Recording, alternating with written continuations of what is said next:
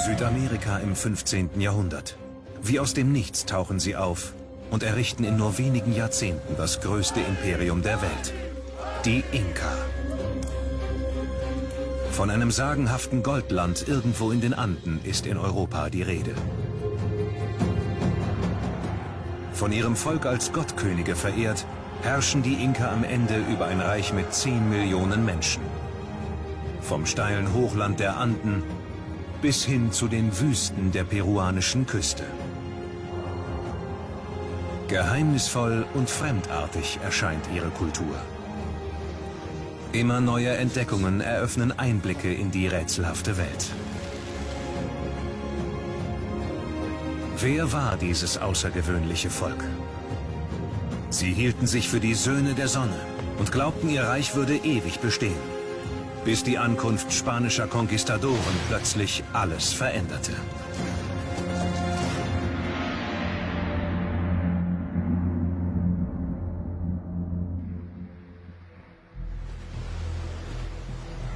Mai 1527.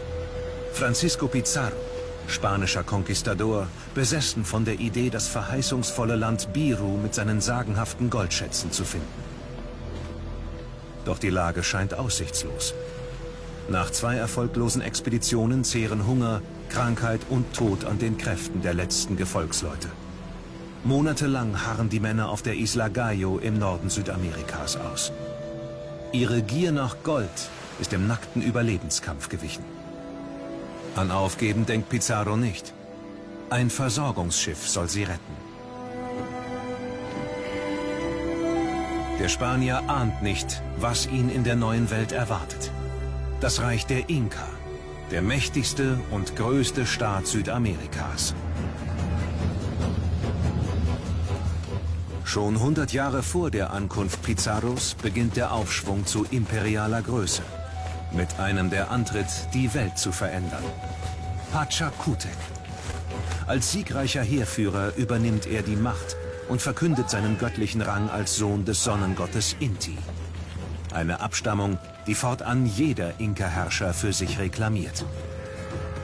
Mit atemberaubender Geschwindigkeit expandiert ihr Reich. Über 200 Völker werden unterworfen. Bald herrschen sie über einen Staat mit 10 Millionen Menschen. Kühn, erbarmungslos und effektiv gehen sie dabei vor. Die Inka-Armeen waren unglaublich groß. Sie umfassten 50.000, 100.000 Mann und mehr. Das war ein gewaltiges Machtinstrument. Der erfolgreichste Inka-Herrscher und Eroberer ist bestimmt Tupac Yupanqui gewesen, der Sohn von Pachacutec.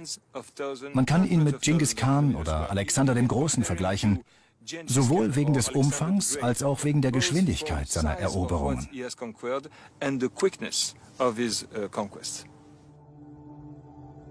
In nur 80 Jahren erobern die Inka ein Gebiet, das sich vom heutigen Chile und Argentinien über die gesamte Länge der Anden bis nach Ecuador erstreckt. Ein gigantisches Straßennetz von über 30.000 Kilometern durchzieht das Reich. In ihrem Schnittpunkt die Hauptstadt Cusco mit der Coricancha, dem goldenen Sonnentempel. Ein Ort, der für die Inka der Nabel der Welt bedeutet. Bis heute umgibt die Inka eine Aura des Rätselhaften. Schriftliche Zeugnisse ihrer Kultur entstehen erst mit den spanischen Eroberern. Wie gelang ihr kometenhafter Aufstieg in so kurzer Zeit? Sie verfügten weder über eine Schrift, noch Eisen oder Geld. Welche Rolle spielten ihre Machthaber? Die Könige der Anden. In ihrem Selbstverständnis sind sie allmächtig, übermenschlich, unantastbar. Niemand darf ihnen direkt in die Augen sehen. Ihre Kleidung tragen sie jeweils nur einmal. Dann gilt sie als heilig und wird kultisch verbrannt. Wenn ein neuer Inka den Thron bestieg, verwandelte er sein Wesen. Er war dann kein Mensch mehr. Er wurde zum Sohn des Sonnengottes Inti, was ihn selber zu einer Art Gott machte. Als solcher konnte er mit Gott und anderen göttlichen Wesen sprechen und so die Welt im Gleichgewicht halten. Für jedermann sollten die Macht der Inka und ihrer Religion sichtbar sein. Die Tempelanlage Sacsayhuaman oberhalb Cuscos ist dafür ein Zeugnis. Einst waren die Mauern zwölf Meter hoch mit tonnenschweren Granitblöcken aufgetürmt. Maßarbeit für ein undurchdringliches Bollwerk, das gleichzeitig Kultstätte für Gottheiten wie den Blitz, das Wasser oder den Puma war. Technische Meisterleistungen bis in schwindelnde Höhen. Erstaunlich, kannten sie doch weder Metallwerkzeuge noch Räder oder Zugtiere.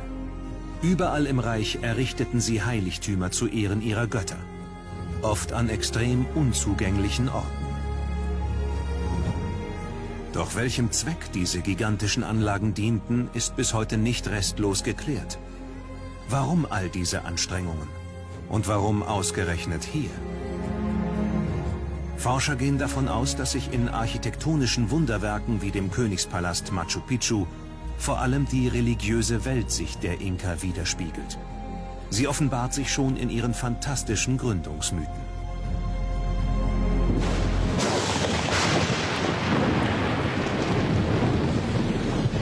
Am Anfang, so heißt es, war nur Finsternis und Chaos, bis der Schöpfer die Sterne, den Mond und die Sonne schuf. Der Sonnengott Inti wählte als seine Kinder die Inka. Als seine Söhne sollten sie auf Erden herrschen und die Unordnung zur Ordnung führen, so wie der Schöpfer am Himmel. Eine der vielen Legenden, mit der die Inka ihren Machtanspruch begründen und den Sonnenkult zur Staatsideologie erheben.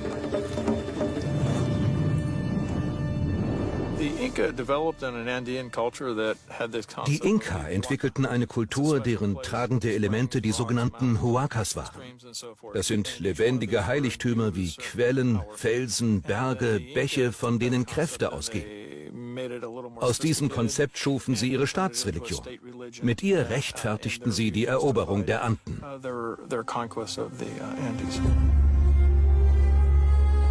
Huacas die mächtigen Naturheiligtümer der Inka sind wie Wegmarken der Götter. Überall in ihrem Reich präsent. Rund 100 Kilometer von Machu Picchu entfernt erhebt sich auf über 3000 Metern Höhe die alte Inka-Stadt Choqquequirao. Ihre Tempel und Paläste ließen die Inka einst senkrecht in die Felsen hauen. Sie trugen sogar eine ganze Bergkuppe ab um eine riesige Plattform zu gestalten. Nichts haben sie dem Zufall überlassen. Der Blick von hier auf das weite Panorama verrät die Perfektion der Anlage.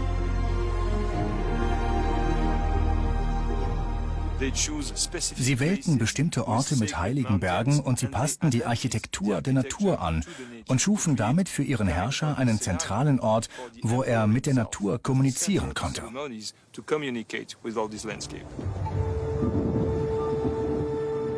Nach astronomischen Berechnungen geht hier die Sonne zum Zeitpunkt der Sommersonnenwende genau hinter dem von den Inka verehrten Yanacocha-Gletscher auf.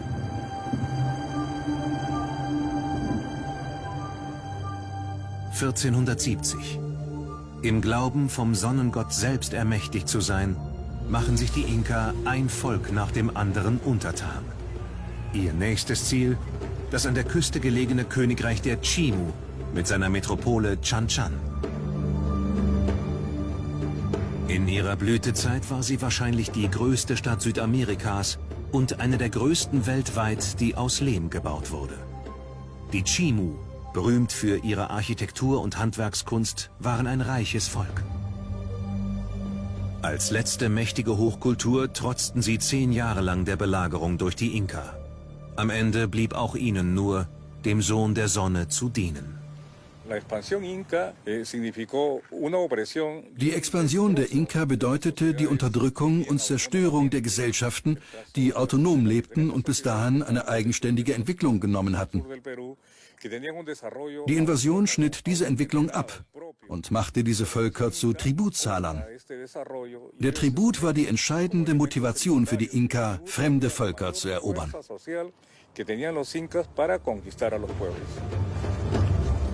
Die Inka folgen der Strategie Kooperation oder Krieg, Unterwerfung oder Tod, auch bei den Chimu. Mit kostbaren Geschenken macht Herrscher Tupac Yupanqui dem Chimu-König ein friedliches Übernahmeangebot. Angesichts der militärischen Stärke der Inka bleibt den Chimu, wie vielen Stammesfürsten vor ihnen, keine Wahl. Sie tauschen ihre Macht gegen die angebotenen Privilegien. Nach ihrer Kapitulation werden die Goldschmiede der Chimu nach Cusco gebracht. Dort müssen sie Paläste und Tempel der Inka vergolden. Goldobjekte aus jener Zeit landen später in den Schmelzöfen der Spanier. Es sind Artefakte der Vorgängerkulturen, die einen Eindruck davon vermitteln, wie das legendäre Inka-Gold einst ausgesehen haben mag. Das kostbarste Heiligtum im ganzen Land ist die Coricancha, Cuscos Haupttempel. Im Zentrum glänzt eine massiv goldene Sonnenscheibe als Sinnbild des Sonnengottes Inti. Hier kann der Inka-Herrscher Zwiesprache mit den Göttern halten. Gold war ein Symbol für die Sonne. Der Sonnentempel war innen mit Goldplatten ausgekleidet. Der Inka, der ja Sohn der Sonne war, hat von goldenem Geschirr gegessen. Äh, die Adligen, die Inka-Adligen, die ja auch von der Sonne abstammten, durften Goldschmuck tragen, was anderen Leuten verwehrt war.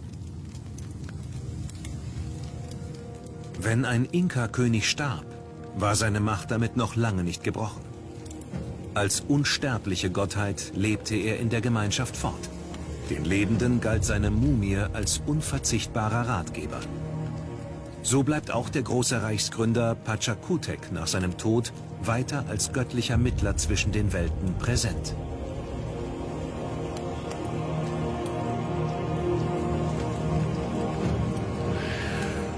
Diese Mumien der Ahnen hatten weiterhin ihre Diener, die sie anzogen und ernährten.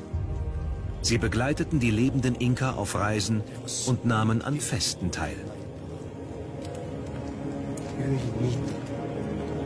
Auch Tupac Yupanqui wird sich als Nachfolger seines Vaters dieser Tradition verpflichten. Und auch für ihn werden die Ratschläge aus dem Jenseits entscheidende Wegweiser bei seinen Eroberungszügen sein.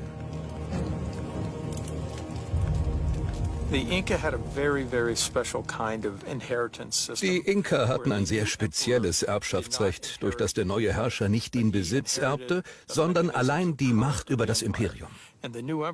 Das heißt, er musste sich erst selbst neues Territorium erobern, sonst konnte er sich und die Seine nicht versorgen.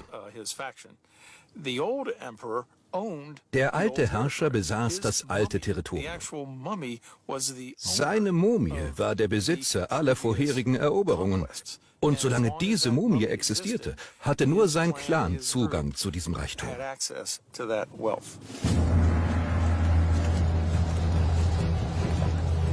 Tupac Yupanqui wird nicht ohne den Rat der väterlichen Mumie losgezogen sein. Tatsächlich war sein Feldzug in den Norden erfolgreich. Entlang der Küstenstraße zieht er weiter nach Pachacamac. Das Gebiet, das er als nächstes seinem wachsenden Imperium einverleiben will.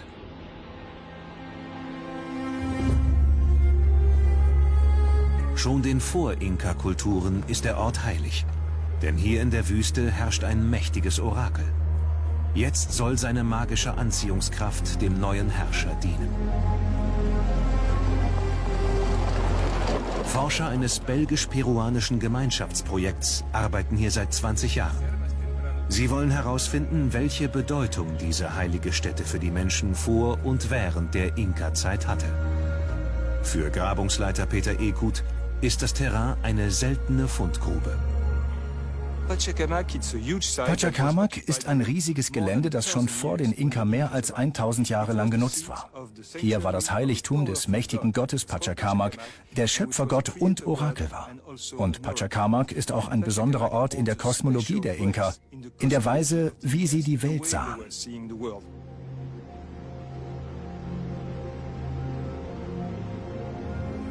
Archäologische Untersuchungen zeigen, dass die Inka den alten Kult erhalten allerdings zu den Konditionen des Siegers. Auf dem höchsten Punkt der Anlage lassen sie für ihren Hauptgott Inti einen Sonnentempel errichten, der fortan den Orakeltempel des ansässigen Gottes Pachacamac überragt. Damit waren die Machtverhältnisse klar.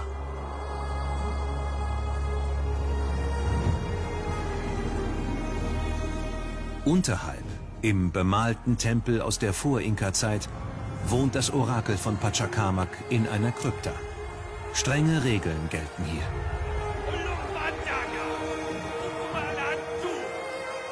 Nur der Priester ist befugt, mit den Fragen der Gläubigen vor Pachacamac zu treten, um die Antworten des Gottes zu empfangen.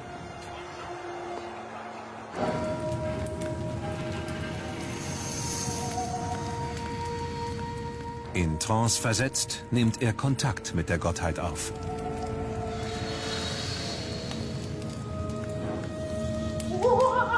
Pachacamac in die hölzernen Augen blicken, darf er dabei nicht. Ein Gott mit zwei Seiten und Gesichtern. Pachacamac sieht in die Zukunft und in die Vergangenheit. Er verbindet die universellen Gegensätze. Alles ist gleichzeitig in jedem Moment vorhanden. So ist es im Glauben der Inka verankert. Der heilige Ort wird von den Inka restlos vereinnahmt. Mauerfunde aus dieser Zeit geben den Forschern seltene Einblicke in die Ereignisse von damals. Die Überreste im aktuellen Grabungsabschnitt gehörten einst zu einer Verwaltungseinrichtung der Inka. Doch dann fördern die Archäologen darin plötzlich Knochen aus einer viel älteren Grablege zutage. Als die Inka hier bauten, gab es hier noch alte Gräber. Das kümmerte sie aber nicht. Sie zerstörten sie. Und wie man sehen kann, gibt es viele Knochen, die verstreut liegen. Die Inka zeigten einfach keinen Respekt für diese Menschen, die nicht ihre Vorfahren waren.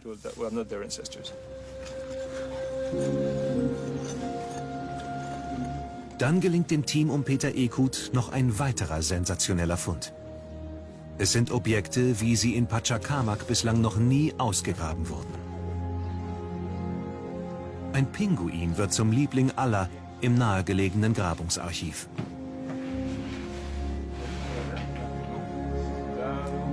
Zahlreiche ungewöhnliche Objekte haben die Experten dort im Laufe der Jahre zusammengetragen. Allesamt kostbare Opfergaben, die Pilger aus ihrer weit entfernten Heimat mit hierher brachten. Bunte Federn aus dem Amazonas, filigrane Stoffe, muschelverzierte Gefäße. Die Objekte sind aus Materialien, die von sehr weit herkommen.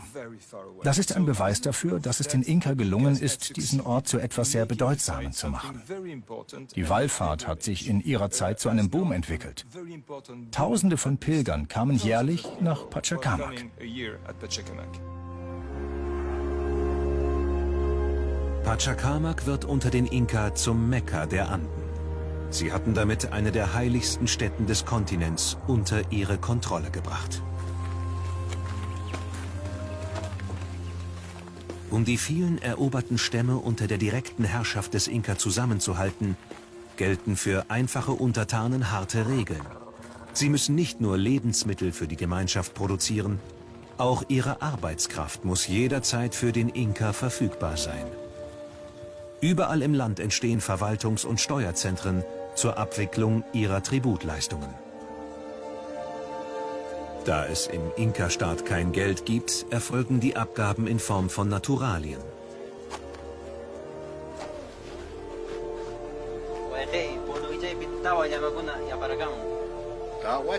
Penibel wird der Tribut von den Knotenkundigen registriert.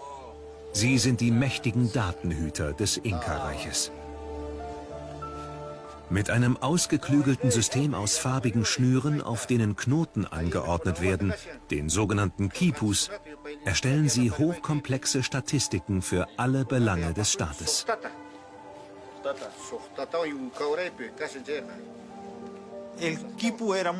Das Kipu war für das Inka-Reich sehr wichtig, denn da es keine Schrift gab, brauchte das Imperium für die Administration einen Weg, Dinge festzuhalten. Ein Imperium kann nicht funktionieren, wenn es keine Daten über Steuern, Produktion oder Volkszählung hat.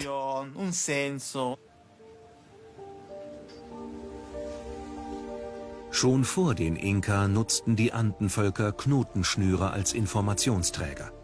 Doch erst die Inka gebrauchten sie von Staatswegen.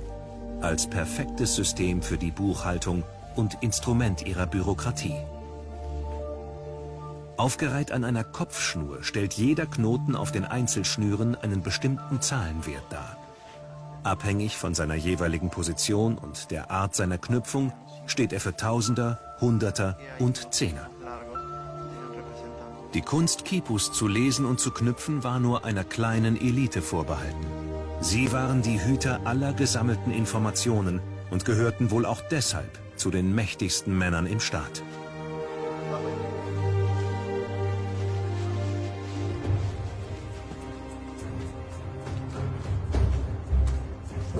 Läufer übernehmen den Transport der Kipus. Über ihr gut organisiertes Stafettensystem überbrücken sie im Netzwerk der Inka-Straßen auch lange Distanzen in kürzester Zeit. Andere wichtige Nachrichten werden mündlich von ihnen überbracht.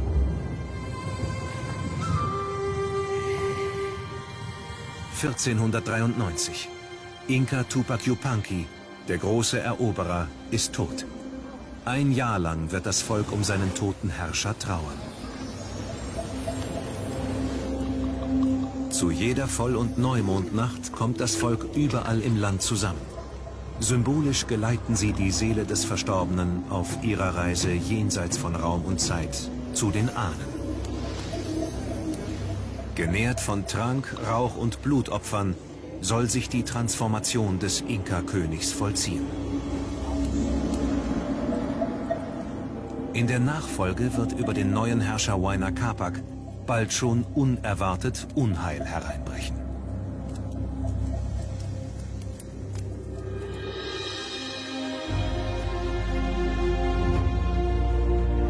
Neunhundert Kilometer westlich von Cusco, nahe der Küste. Eineinhalb Kilometer lang ein Loch neben dem anderen. Band of Holes, Band der Löcher wird das rätselhafte Gebilde deshalb genannt. Es zieht sich auf dem Bergrücken des Monte Sierpe scheinbar endlos den Hang nach oben.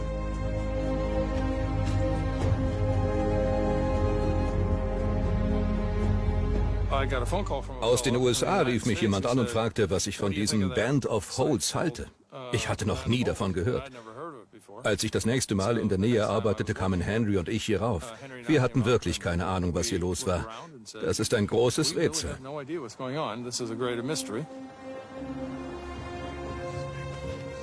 Diese merkwürdige Formation ließ den Archäologen nicht mehr los. Gut 5000 Löcher hat Charles Stanish gezählt. In unregelmäßigen Abständen sind sie in ihrer Anordnung immer wieder unterbrochen. Sie scheinen einzelne Abschnitte zu bilden. Wozu dienten sie? Jedes Loch ist an den Rändern mit Steinen befestigt. Der Durchmesser beträgt etwa einen Meter. Nirgendwo in den Anden hat man je etwas Vergleichbares gefunden.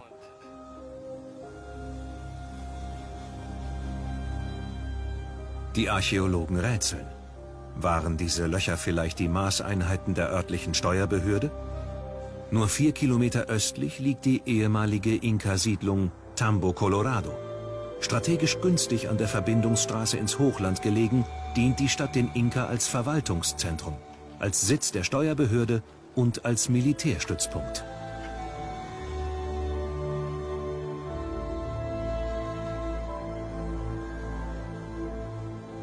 Dass im Umkreis einer solchen Stadt auch eine Zählstelle zur Erfassung landwirtschaftlicher Erträge existiert haben könnte, scheint nicht aus der Luft gegriffen.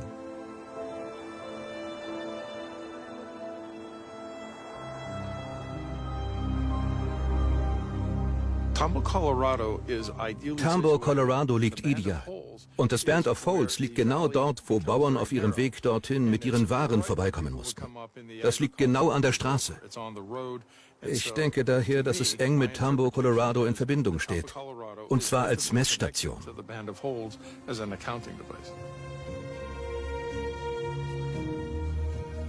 Jedes Loch ein Füllmaß für die landwirtschaftlichen Tribute?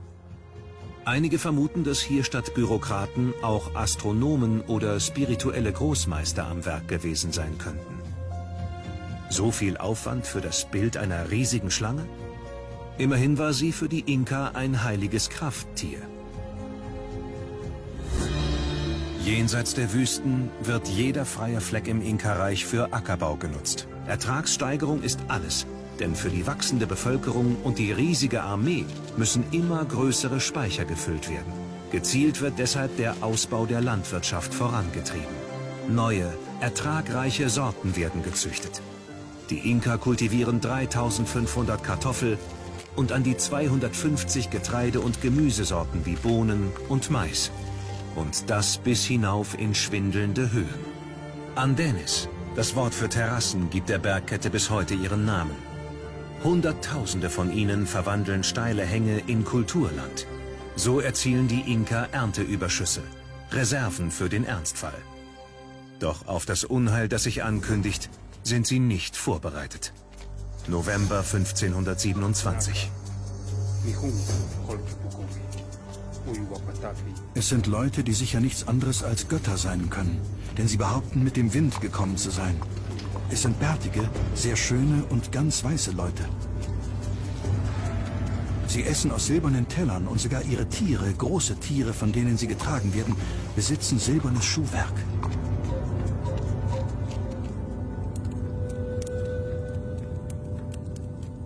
Als Wainer Kapak die Nachricht von der Ankunft seltsamer Fremder an der Grenze seines Reichs erhält, ahnt er nichts von den dramatischen Ereignissen, die eines Tages folgen werden.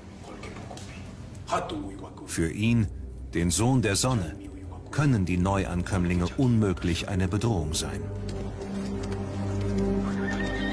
Nach Monaten des Wartens auf der Isla Gallo ist für Pizarro endlich Verstärkung eingetroffen, wenn auch weniger Männer als erwartet.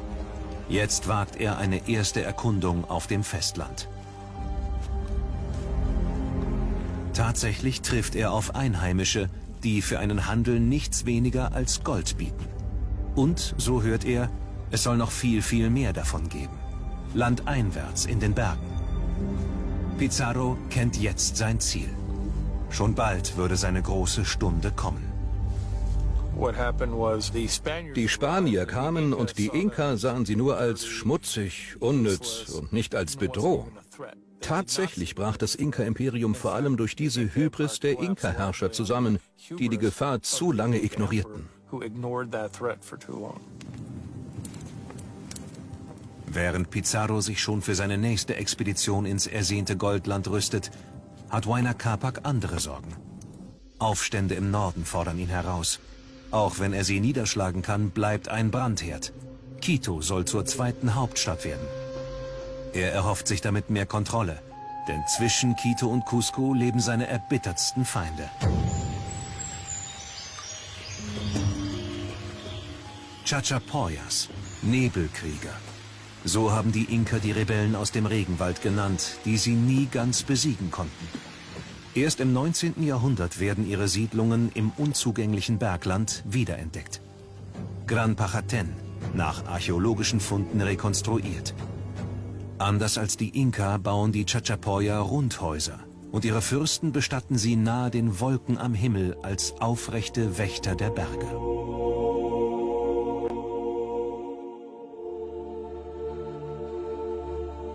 Schon vor den Inka entwickeln die Chachapoya eine eigenständige Hochkultur. Ihre mächtige Bergfestung Cuelap, wie sie wohl einmal ausgesehen hat. Umgeben von 8 Meter hohen Mauern und 600 Meter lang ist sie sogar größer als Machu Picchu und scheint uneinnehmbar. Doch 2008 entdeckt man hier Skelette. Viele Knochen weisen Kampfspuren auf. Waren es Krieger, die von den Inka überrumpelt wurden? Gegen die Übermacht eines Inka-Heeres war selbst die gewaltige Festung nicht zu halten.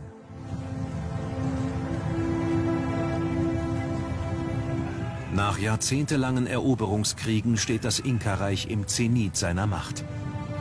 Aufständische Völker werden abgestraft, andere beherrscht man durch Allianzen. Doch plötzlich erscheint ein Feind, der nicht mehr zu besiegen ist. Lautlos und unsichtbar hat er sich genähert. Von Mexiko kommend erreicht er Peru noch lange vor den Spaniern. Masern, Pocken, Grippe. Bis dahin unbekannte Seuchen, denen das Immunsystem der Indios nicht gewachsen ist. Zehntausende sterben. Auch Herrscher Huayna Capac erkrankt. Bald wird das Reich in seine tiefste Krise stürzen. Krankheit ist in den altperuanischen Kulturen immer ein Zeichen dafür, dass das Universum in Ungleichheit geraten ist. Und man muss diese Gleichheit wiederherstellen. Und das geschieht in einer Opferreligion über Opfer. Und wenn, der, wenn etwas so Gravierendes geschieht, wie die Krankheit oder der Tod eines Inka, dann steht das Universum Kopf und dann muss man das Wertvollste opfern, was es gibt, Menschen oder Kinder, die natürlich das Wertvollste sind, denn sie sind das Leben. Der Vulkanberg Yuyayaco im heutigen Argentinien. 1999 bricht das amerikanisch-argentinische Forscherteam um Johann Reinhardt zum Gipfel eines der heiligsten Berge der Inka auf. Auf fast 7000 Meter Höhe entdecken sie unerwartet Opferplätze und die Körper dreier Kinder. Eiseskälte und extrem trockene Höhenluft haben die Kinderkörper in ihren Gräbern zu natürlichen Mumien konserviert. Die Funde machen klar, es sind Kinder, die hier vor 500 Jahren von den Inka in einem Ritual geopfert worden sind. Wofür mussten sie sterben?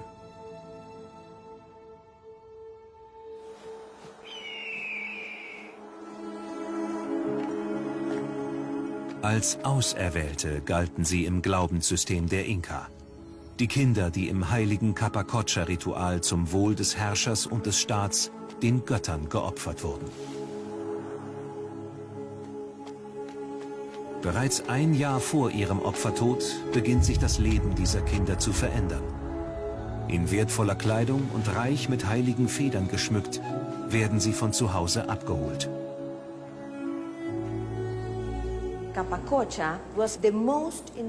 Capacocha war das wichtigste Zeremoniell der Inka-Kultur.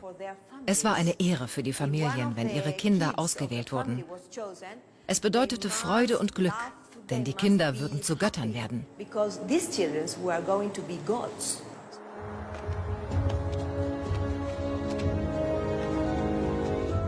Hohe Würdenträger geleiten sie zunächst nach Cusco, ihrer ersten Station einer noch sehr langen Reise.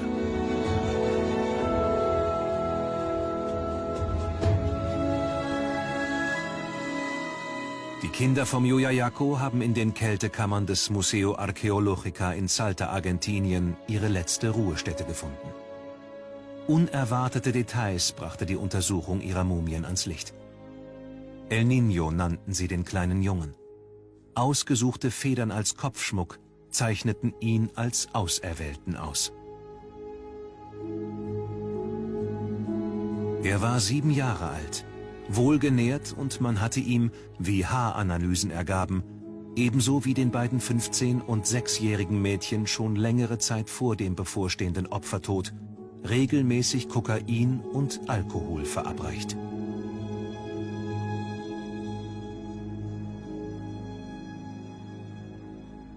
Mehrere Tage hatten sie zusammen mit hunderten anderen Kindern in Cusco verbracht. In einem Ritual hatte der Inka festgelegt, an welchen Heiligtümern im Land sie geopfert werden sollten. Auf einer letzten Reise waren sie danach noch fast ein Jahr lang unterwegs, bis sie den Ort ihrer Bestimmung erreicht hatten.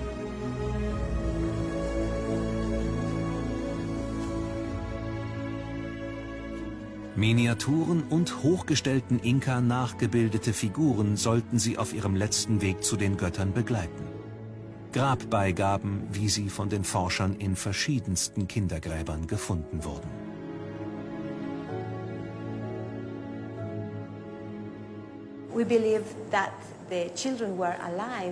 Wir denken, dass die Kinder noch am Leben waren, als sie den Gipfel des Yuyayako erreichten. Sie wurden in ihre kleinen Gräber gelegt und starben dort.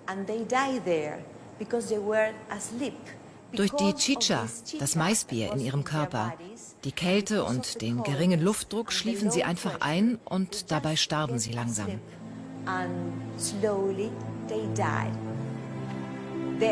Der Tod war für sie kein Ende, sondern nur ein Anfang.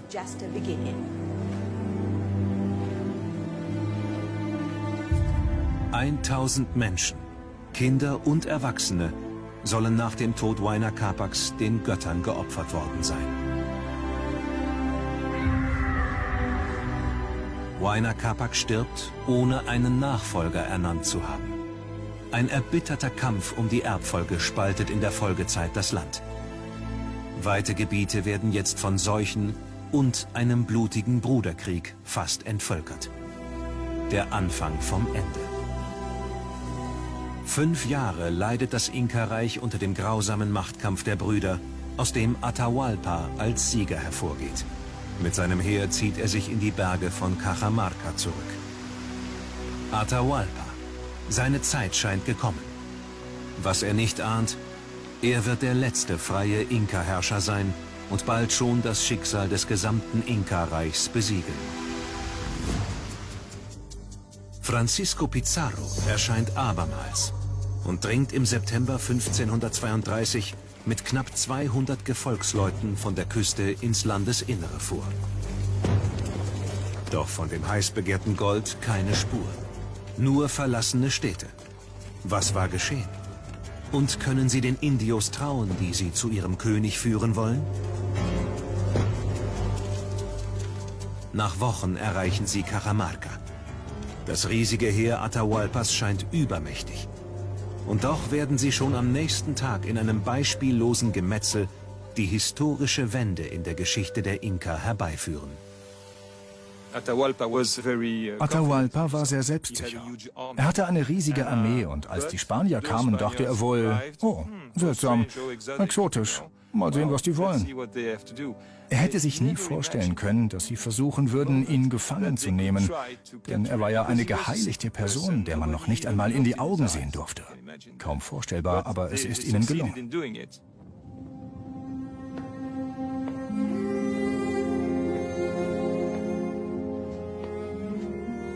Nach fast einem Jahr in Gefangenschaft glaubt Atahualpa sein Leben doch noch retten zu können. Er rechnet mit der Gier des Spaniers, und schlägt Pizarro einen Handel vor. Einen ganzen Raum voll Gold bietet er ihm für seine Freiheit an.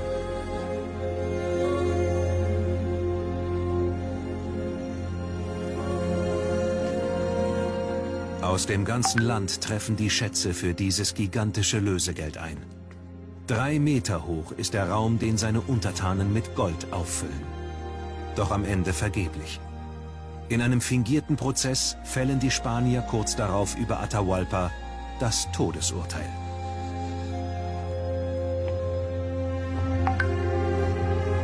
Es war das Widerwärtigste, was wir Spanier in Westindien je taten, wird ein Chronist diesen Königsmord später anklagen. Am 26. Juli 1533 wird Atahualpa von den Fremden im eigenen Reich hingerichtet. Im letzten Moment hat er sich noch taufen lassen, um dem geplanten Feuertod zu entgehen. Seinen Körper wollte er wenigstens für das Leben im Jenseits retten. Ein Henker wird Atahualpa mit der Garotte erdrosseln.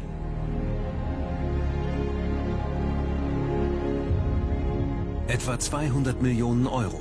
So viel wären die vergeblich zusammengetragenen Schätze heute wert.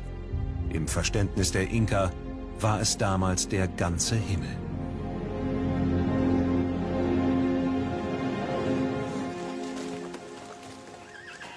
Im ganzen Reich plündern die Spanier das verbliebene Gold, schmelzen es ein, zerstören die heiligen Stätten, auch in Pachacamac.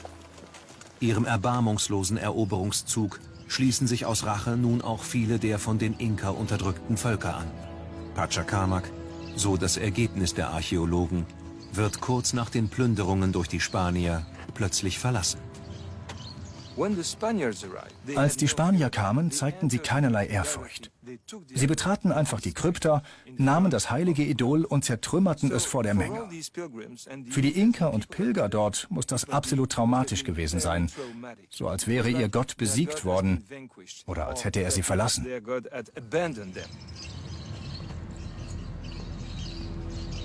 Die Stadt selbst aber wurde nicht zerstört. Die Gebäude blieben intakt. Doch etwas war seltsam und ließ den Archäologen keine Ruhe. Bei den Ausgrabungen eines Nebentempels finden sie Räume komplett mit Keramikopfern übersät. Das eigentlich Erstaunliche, alle Gefäße sind zerbrochen. Die Datierung dieser mehr als 100 Objekte offenbart, sie stammen ausnahmslos vom Ende der Inka-Zeit. Etwas Gewaltiges musste passiert sein. Und wie die Rekonstruktion des Puzzles zeigt, wohl mit Absicht. Denn die Scherben lagen über mehrere Räume verteilt. In ancient Andean mine and for the Incas, die Inka stellten sich vor, wenn du so ein schönes Objekt machst, hauchst du ihm Leben ein. Wenn du es dann zertrümmerst und seine Teile verstreust, ist es, als würdest du es töten. Es war also ein Abschiedsritual, ein Beendigungsritual, wie wir in der Archäologie sagen. Was dramatisch ist, es sind die letzten Funde von hier und sie datieren um die Zeit der spanischen Eroberung.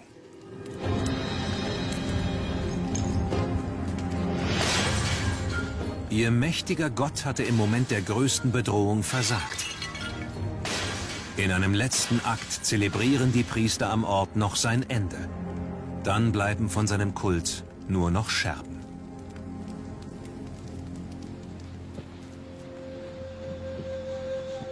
Pachacamac wird von seinen Bewohnern verlassen.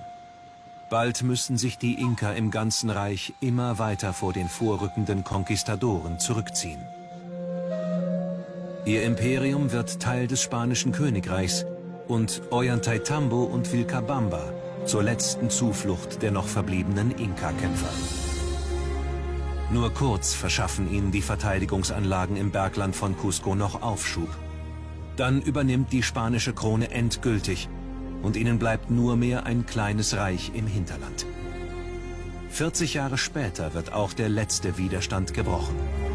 Mit der Hinrichtung des letzten Erben der Inka-Herrscher geht die sagenumwobene Fluchtburg Vilcabamba unter. Die Söhne der Sonne erlebten den höchsten Aufstieg und auch den tiefsten Fall, den es in der Geschichte des südamerikanischen Kontinents je gegeben hat. Das Eintreffen der Spanier hatte alles verändert. Ihre Ordnung und ihr Glaube zählten nicht mehr. Herrscher waren nicht mehr göttlich, die Sonne nur noch ein Stern. In der leidvollen Erfahrung der Fremdherrschaft wird sich die Zeit der großen Könige für die Menschen bald in die Utopie einer goldenen Vergangenheit verklären. Und in den Mythos um einen sagenhaften Ort, an den die letzten Inka mit dem Gold ihrer Ahnen doch noch geflüchtet sind. Paititi, die verlorene Stadt tief im Dschungel, die den Blicken der Suchenden mit ihren Schätzen jedoch bis heute verborgen blieb. Die magische Welt der Anden bewahrt ihr Geheimnis.